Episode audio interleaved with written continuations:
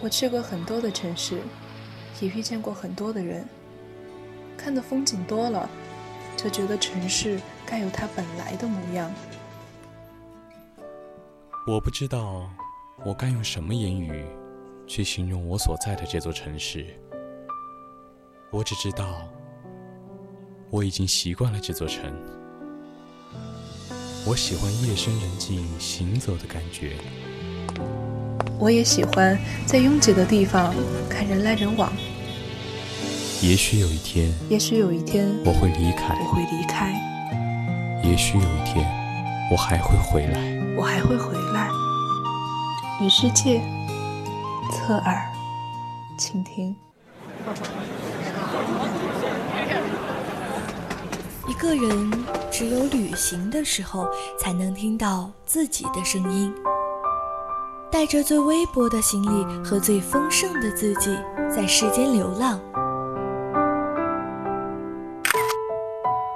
忽然晴天，忽然雨的江湖，愿你有梦为马，随处可栖。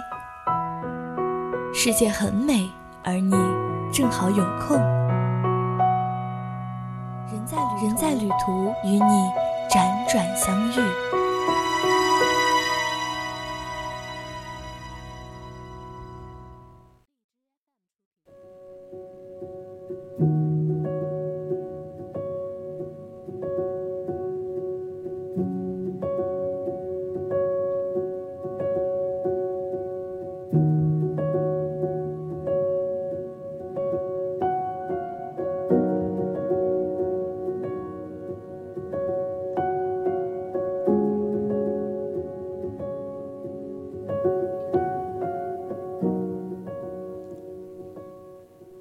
上世纪七十年代，星野道夫带着鸟的眼睛投身于极北大地，然后一住就是二十年。直到现在，高纬度地区也还是旅行者们终极般的向往。他们远离社会文明，前往人迹罕至的荒芜秘境，记录彼此交汇的陆地与海洋，然后制造出世界尽头浪漫的幻想。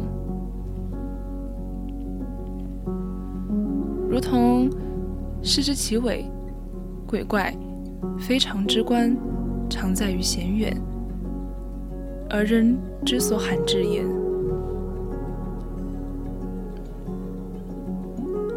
阿留申，一个听起来遥不可及、毫不相干的名字，一个只是偶尔在书中提及、稍不留意就翻篇而过的地方。一个远离我们生活圈子的，似乎这辈子也不会踏足的地界。这次借助横跨太平洋游轮行，居然顺道游览了这个刚刚试着开放旅游的群岛。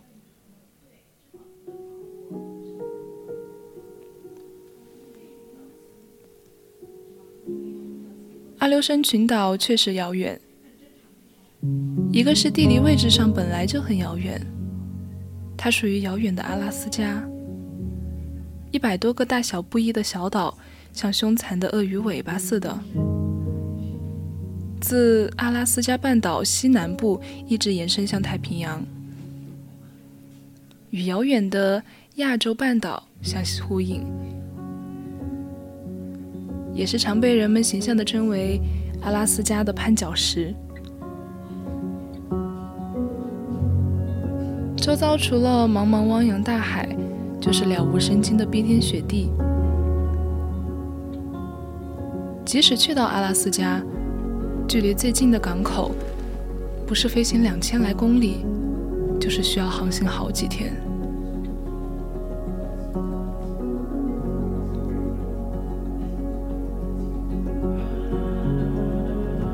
另一方面，也是因为阿留申。地缘政治上的遥远，可能正是由于地理上的偏远，它不受重视。在历史上，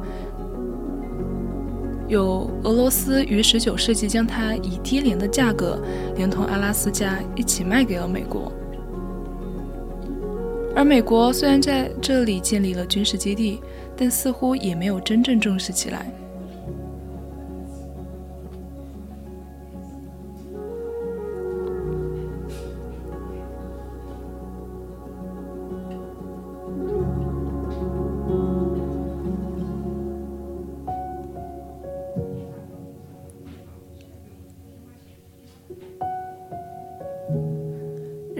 遥远的阿留申群岛又的确是块宝地。先不说早在19世纪在岛上发现了金子，从上世纪到这里巨大的水产渔业资源，已使它发展成为美国在海外最大的，也是全世界最大的渔场。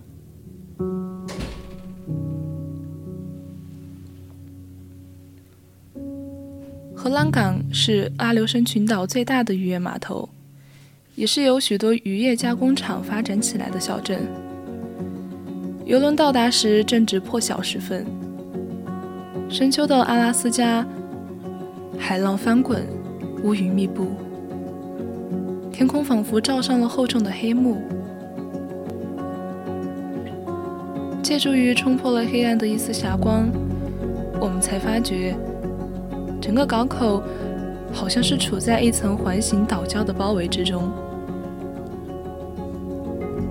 据说，这也是整个群岛仅有的三个天然浪港中的最好的一个深水码头。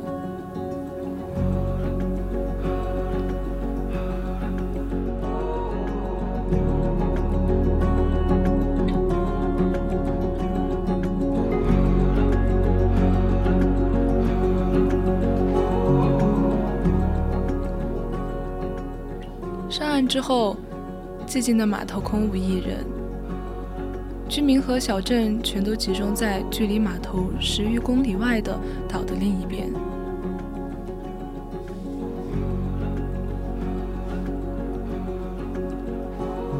天空阴沉，不过好像没有下雨，只是凛冽的秋风似乎大得有些让人扛不住，是不是要躲避一阵？留申群岛上的机场冷冷清清，甚至小得有些可怜。除了两张柜台、两条椅子，再无其他。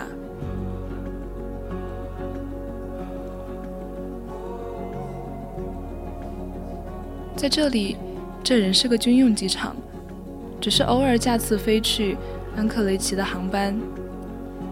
机场边坐落着同样小得可怜的二战博物馆。但馆虽小，意义却很重大。即使再小的地方或战役，美国也有类似的展馆纪念者。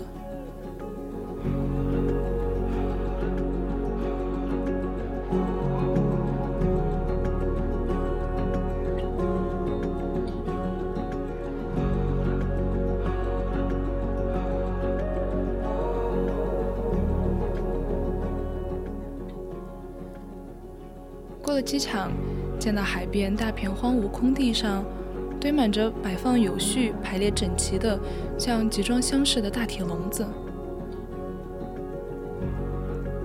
这些全是用来捕捉阿拉斯加皇帝蟹的渔具。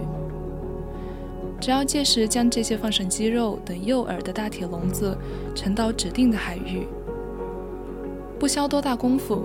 里面就会爬满了自投罗网的肥大的皇帝蟹，所以原来这个荷兰港就是阿拉斯加皇帝蟹最大的产地。恰好在旁边因因陋就简开了一家专门品尝皇帝蟹的餐厅，几张台面早就被我们游轮上的食家占满了。当地人烹制的方法倒也简单，清水一煮即是佳肴。虽然清爽，但比起我们中式口味来说，还是感觉稍逊一筹。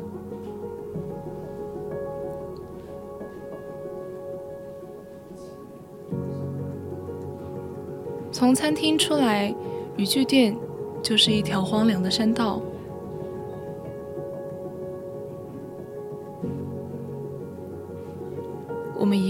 到了小镇，小镇不大，环绕着小港湾。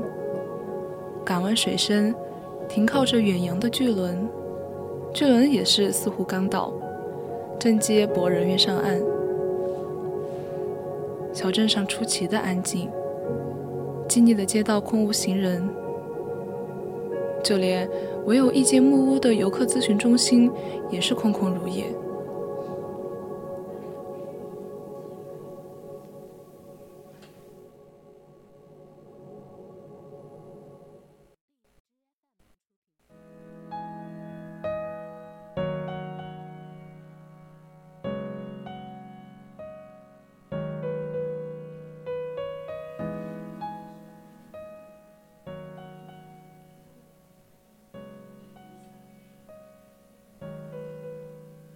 我们径直来到了镇上看起来最大的、最高的建筑——小教堂。小教堂白色的墙体，配着看起来像俄罗斯式的东正教建筑风格的绿屋顶，在几乎全是简单木屋构建的小镇建筑群中，倒是额外显得突出。难怪当地称其俄罗斯教堂。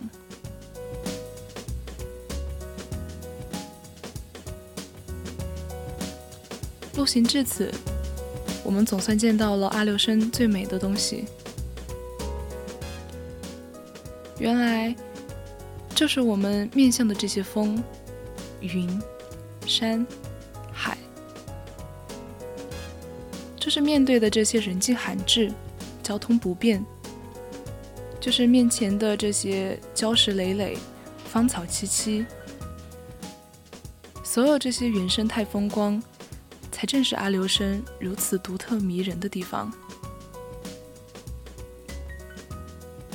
正是由于遥远，正是由于远离人群，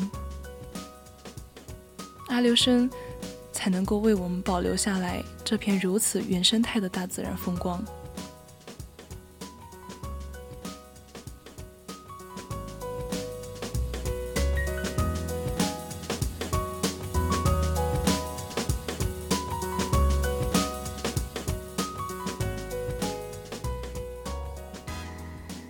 阿留申群岛，如果下次来，我还是愿意路过。那么现在已经到了跟大家说再见的时间了，我是主播清月，我们下期节目再见。